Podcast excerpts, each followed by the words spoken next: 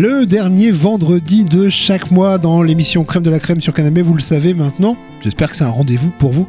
Euh, c'est Champs Libres A. On va à l'étage 2 de la bibliothèque des Champs Libres et on laisse euh, eh bien euh, carte blanche à, un, une artiste pour aller nous ramener quelques objets culturels, quelques documents sous la forme de DVD, de disques, de CD ou vinyle d'ailleurs, de bouquins.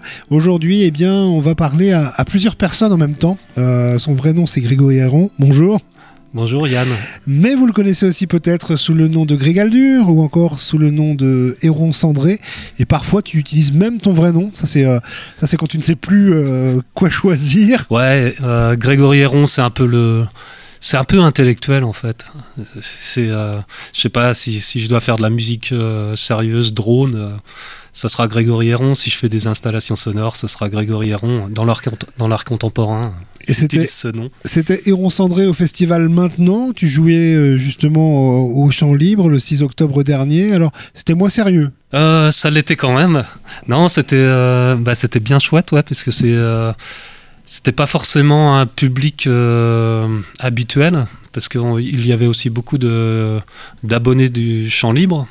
Donc il y avait peut-être un peu plus de cheveux gris que d'habitude dans le public, mais c'était c'était vraiment une belle date parce qu'il y, avait une écoute euh, qui était parfaite et les conditions d'accueil étaient euh, très très chouettes. La musique de Héron Cendré, puisque c'est toi qu'on invite aujourd'hui, même si on évoquera peut-être aussi celle de Grigaldur, celle de Grégory Héron, elle, elle, est, elle est faite comment exactement? Elle naît dans ton cerveau à un moment, mais comment toi tu la transformes en son pour, euh, pour les spectateurs? En fait, plus le temps passe et plus je dirais, euh, j'assimile des nouveaux sons.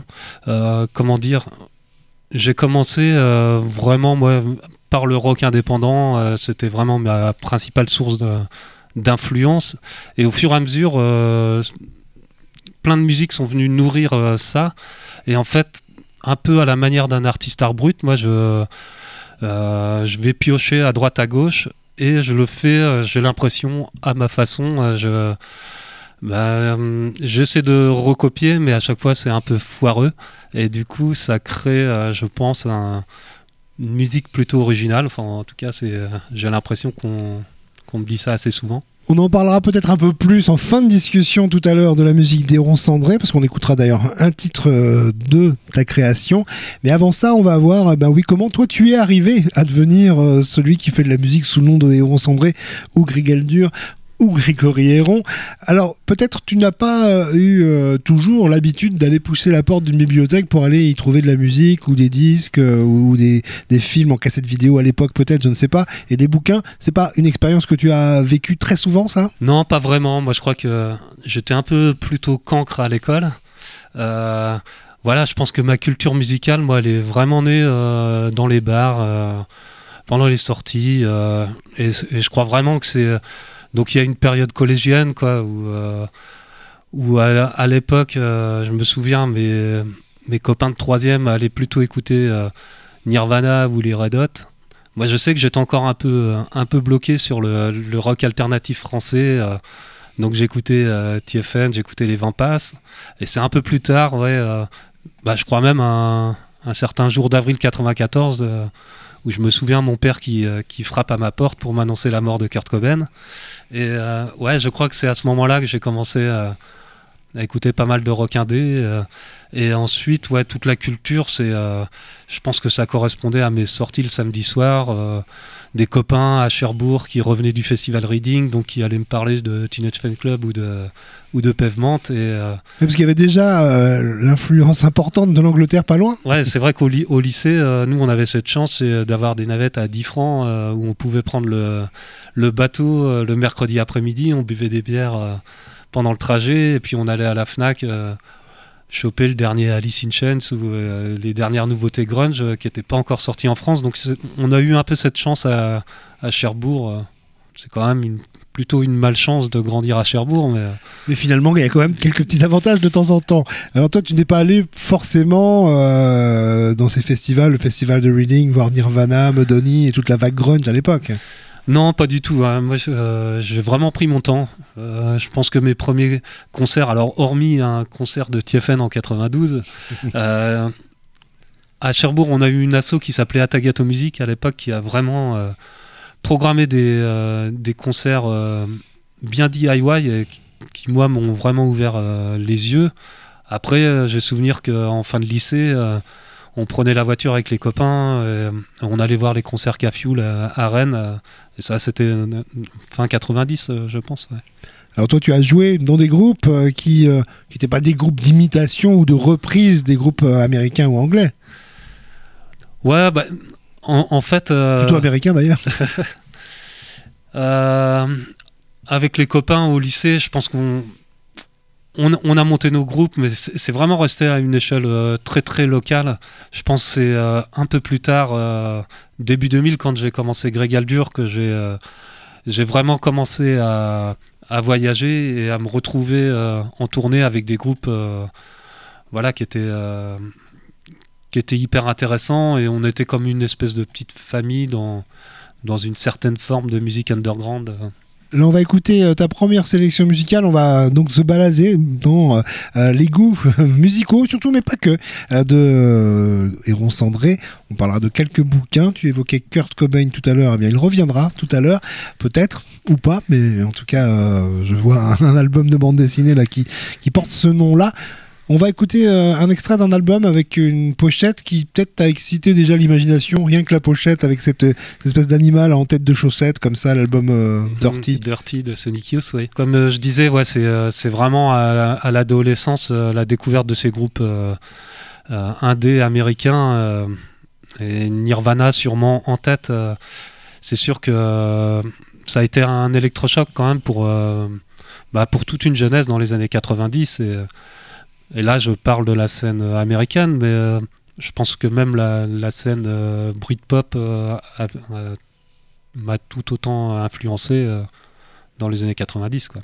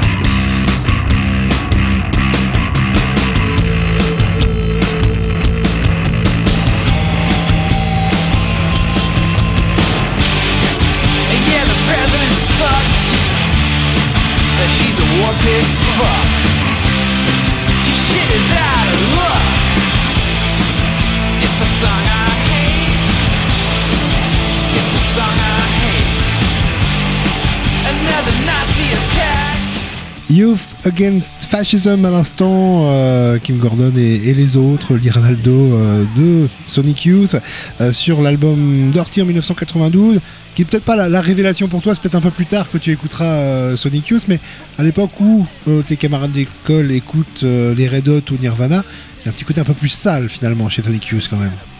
Ouais, c'est ça, ouais. Et, et, je pense aussi c'est le côté, je pense le côté rebelle en fait. et c'est clair que ben, un personnage comme Kurt Cobain, il nous a tous, euh, il nous a tous remué quoi.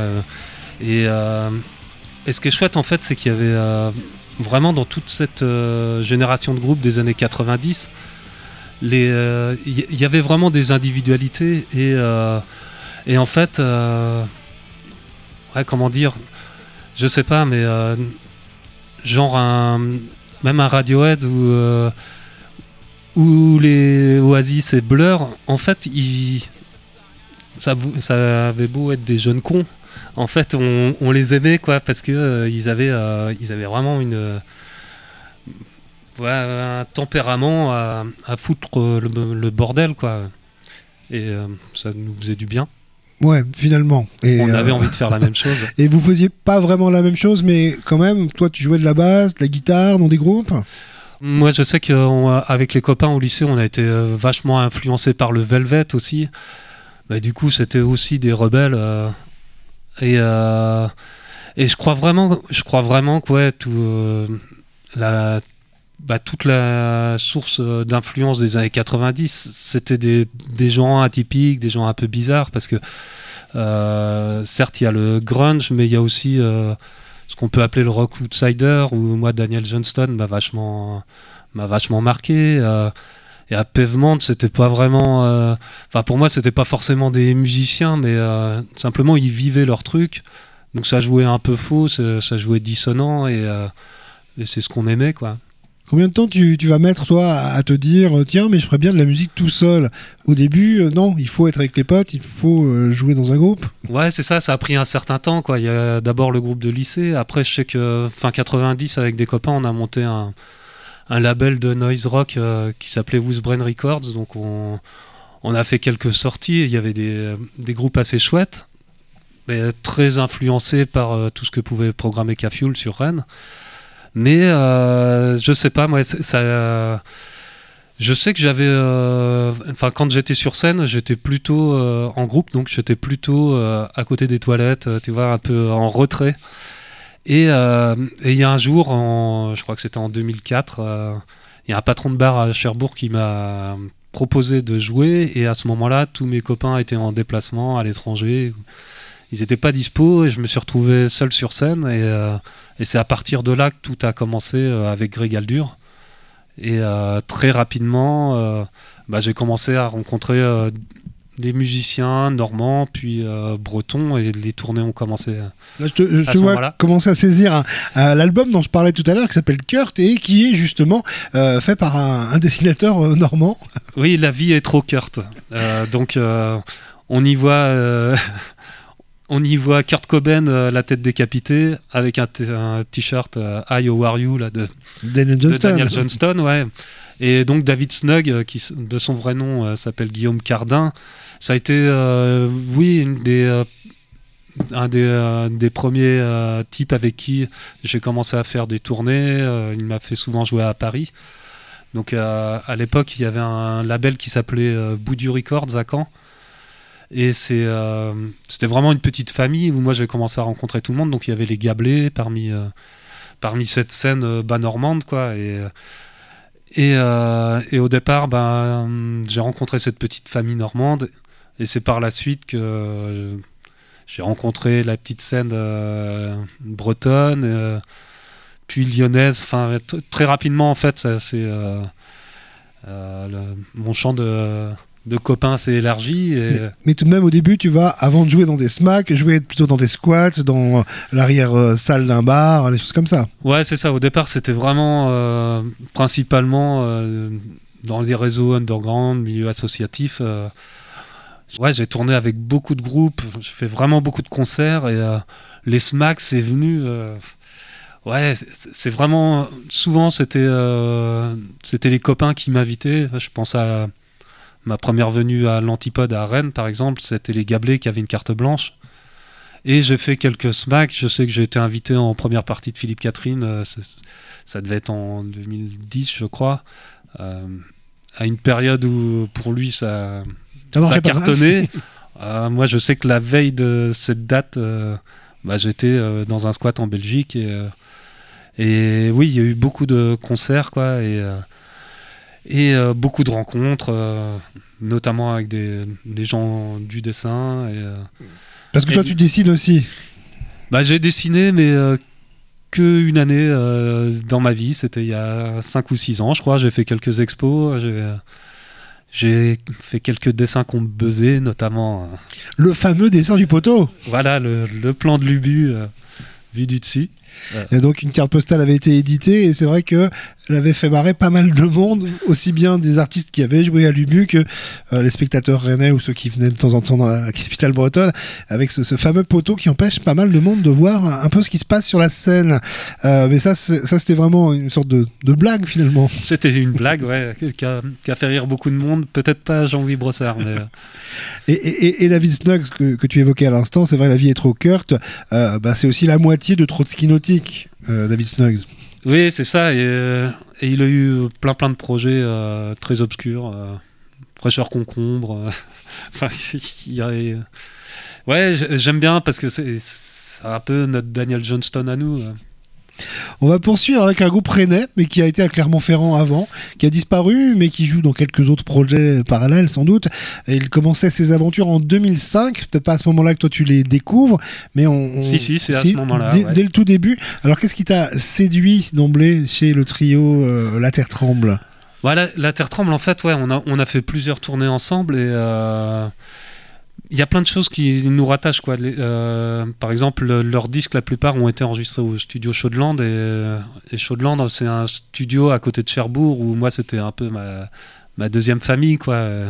Et, euh, et en fait, euh, j'ai vraiment aimé euh, l'évolution du, groupe où au départ, c'était euh, principalement un trio de guitare. Et au fur et à mesure, ils ont euh, intégré des synthés. Et voilà, c'était un bonheur de tourner avec eux et, euh, d'écouter euh, plein de disques, plein de musique euh, dans les camions.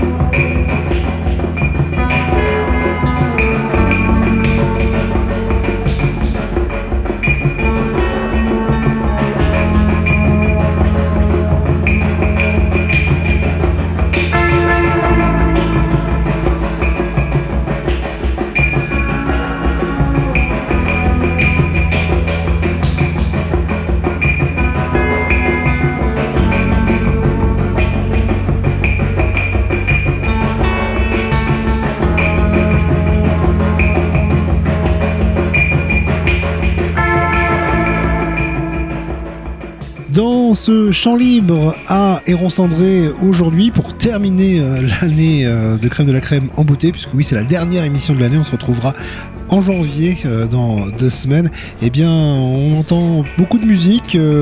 tu as fait un choix surtout musical, c'est vrai, Greg, du côté de l'étage 2 de la bibliothèque des Champs Libres. C'est ça le principe de Champs Libres à une heure à peu près, un peu moins, un peu plus, ça dépend pour choisir quelques documents qui t'ont frappé depuis longtemps, soit que tu que tu as vu et tu t'es dit Hum, ça j'ai envie d'en parler un petit peu c'est plutôt cette deuxième option là que tu as tu as choisi ainsi euh, celui qu'on écoutait à l'instant t'aurais pu ramener ton exemplaire de chez toi mais non tu l'as trouvé au champ libre donc tu avais envie qu'on parle de, ce disque de Brian Eno Oui, parce que euh, je pense que pendant tout un temps, et euh, quand j'ai joué Greg Aldur, en fait, je pense vraiment que mes héros, c'était c'était les copains quoi, de l'underground. Quoi, et, et un jour, je me suis dit, ouais, il y, a, y a quand même d'autres choses, euh, et il y a, y a peut-être une musique à aller chercher. Quoi, et, et, euh, et Brian Eno, forcément, de, je pense que il est très connu quoi, du grand public. Après, euh, ce, ce disque Another Green World, je le découvre sur le tard et en fait, je me rends compte que c'est un album qui est bah, essentiel quoi, dans, dans la culture pop, dans la musique ambiante. Et, et je pense que c'est peut-être un ouais, l'album moi, qui, qui m'a fait euh, un peu arrêter Greg Aldur, où euh, il y a un moment, j'ai sauté partout sur. euh, sur mes pédales, vraiment à faire du, ouais, du rock bizarre, complètement déstructuré. Et je crois qu'il y a un moment, j'ai voulu me poser et j'ai commencé à écouter des musiques beaucoup plus ambiantes, atmosphériques, un peu plus expérimentales. Mais en tout cas, ouais, ce- cet album de Brian Eno, pour moi, c'est euh, voilà, c'est un grand disque. tu as amené un, un bouquin sur les, les musiques euh, un petit peu expérimentales. Euh, ça, par exemple, ça peut être aussi une source où tu te dis tiens, je connais ce musicien-là, mais je connais pas les autres. Tu vas aller fouiller un petit peu de ce côté-là.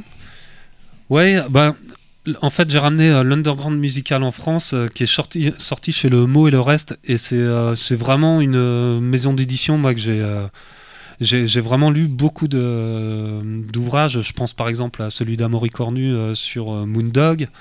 Euh, mais il y en a plein sur des musiques expérimentales. Et là, j'ai ramené l'underground musical en France. Je pense que c'est un petit clin d'œil parce qu'il il a été écrit par Eric D et Dominique Grimaud. Et Eric D, c'est une personne que je croise souvent au concert à Rennes.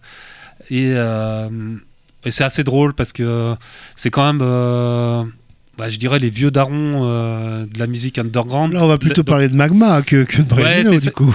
Ouais, c'est ça. Il y a, il y a peut-être juste la, juste la, la conclusion où finalement il parle de la nouvelle génération. Et là, ça me parle beaucoup plus parce que c'est pas mal de groupes avec qui j'ai tourné euh, justement de, de 2005 à 2015, quoi. Mais en tout cas, ouais, c'est sûr qu'il y a énormément à découvrir dans tout ce qui a été fait dans les années 80, dans les années 70. Voilà, il y a, il y a Brian Eno, mais il y en a plein, plein d'autres. euh, je, je pense aux musiciens minimalistes, euh, à Terry Riley ou, Steve Reich. ou à Steve Reich. Justement, tu as un livre de Steve Reich, et justement, c'est eux qui t'ont donné envie un peu moins de sauter partout, comme tu le disais, sur tes pédales d'effet, et de te poser un petit peu et de, de plus euh, t'amuser aussi à essayer des choses que tu connaissais pas du tout? Je suis allé chercher euh, des nouveaux instruments, c'est-à-dire que j'ai commencé à travailler avec le synthé modulaire.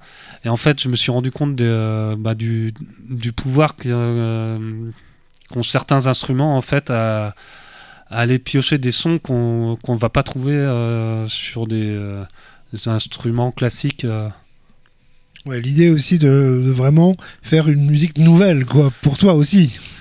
Surtout pour toi, peut-être d'ailleurs. Ouais, c'est ça. Je pense à Steve Reich, c'est une musique très intelligente qui est très écrite. Euh, maintenant, il y a des séquenceurs permettre de faire ça, et c'est pas nouveau les séquenceurs, mais en tout cas d'aller euh, piocher des, références euh, bah, de, musique savante et de l'intégrer dans une musique contemporaine qui peut être un peu un peu salie. Moi, je pense que j'aime euh, j'aime ça, quoi, salir les sons. Et, euh, et voilà, ces, ces musiciens des, des années 70, moi, m'inspirent euh, vachement. Et j'ai l'impression que c'est euh, en allant chercher bah, euh, chez vieux, enfin, dans ces vieux albums qu'on peut euh, créer quelque chose de nouveau aussi. Vous le savez, euh, Chant Libre A, c'est 45 minutes seulement, ça passe très très vite. Et on va continuer en musique. Il y a des pièces très longues hein, qu'a choisi euh, Héron Cendré. On les écoutera qu'en extrait. Ça va être le cas dans, dans un instant. Mais avant ça, peut-être un extrait d'une bande originale euh, qui t'a un peu frappé euh, dans l'œil comme ça quand tu l'as vu euh, dans sa version vinyle à l'étage 2 de la bibliothèque des Champs Libres. C'est quoi cette BO et pourquoi tu l'as choisi? Pas forcément seulement pour la musique, il me semble. Ouais, non, j'ai choisi la, bande son de la planète sauvage, donc c'est Alain Goreger, mais c'est aussi tout un, un univers visuel, c'est Roland Topor.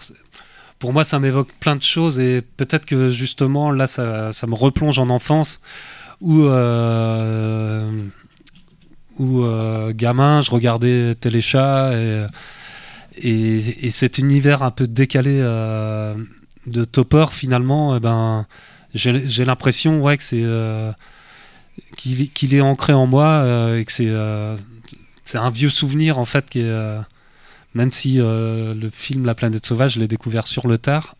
En tout cas c'est une esthétique qui pour moi euh, me renvoie à, mon enfance dans les années 80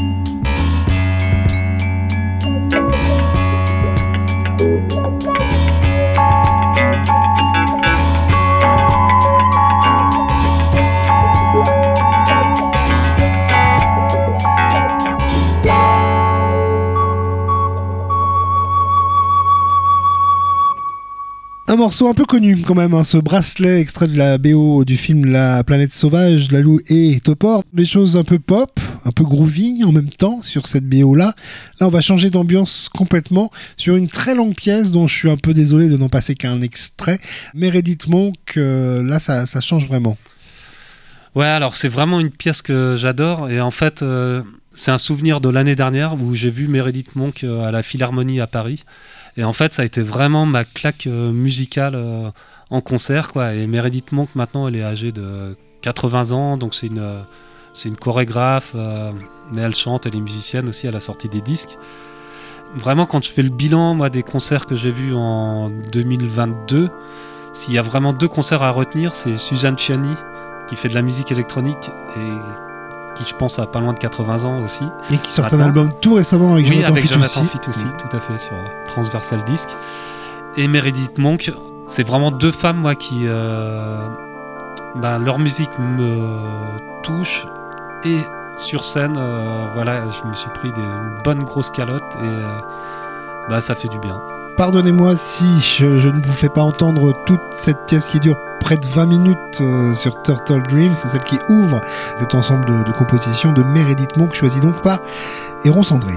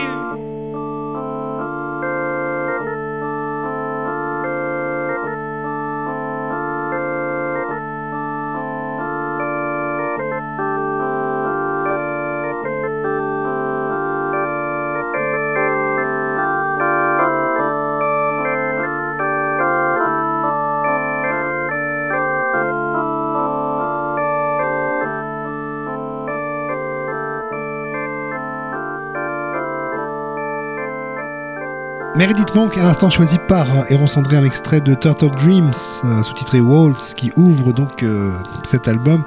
On est en ce moment en train de changer complètement encore. On n'arrête pas, hein, on suit un petit peu euh, les envies musicales de Héron Cendré avec une collection de, musique contemporaine, expérimentale. Vous pouvez pas les rater ces vinyles-là si vous les voyez dans une bibliothèque parce que la pochette est splendide. Ouais, donc c'est toute une collection qui s'appelait Prospective du 21e siècle. Et c'est le label Philips, euh, je crois, qui, euh, qui les avait sortis. En tout cas, il y a, y a toute une série de disques euh, de musique concrète. Alors là, j'ai choisi un, des vinyles que je ne connais pas, mais voilà, c'est sur. donc il s'appelle Japanese Electronic Music. Moi, je sais que je suis pas insensible à la musique expérimentale japonaise. Il y a voilà, dans la scène noise, je pense à Boredoms ou des vieux labels bien obscurs, euh, Vanity Records, euh, des groupes euh, très obscurs eux aussi, Piki Picnic. Enfin, il y a plein, vraiment plein plein de groupes japonais que j'ai écoutés. Et là, je suis tombé sur cette pochette. Moi, j'ai quelques vinyles, notamment de Yanis Xenakis ou des percussions de Strasbourg où c'est c'est cet effet utilisé sur ces pochettes. Alors, euh, ça a un nom, j'ai complètement oublié. Il y a un côté art optique un petit peu, art cinétique. Euh, Pierre-Henri aussi a sorti des disques dans cette Oui, c'est ça. Oui, tout à fait. Ouais. En tout cas, on va écouter hein, une pièce, un extrait seulement d'une pièce de Toshiro Mayuzumi intitulée euh, Mandara. Et puis, je pense qu'elle va se mélanger assez facilement avec un titre de Héron Cendré qu'on écoutera juste après pour terminer la discussion.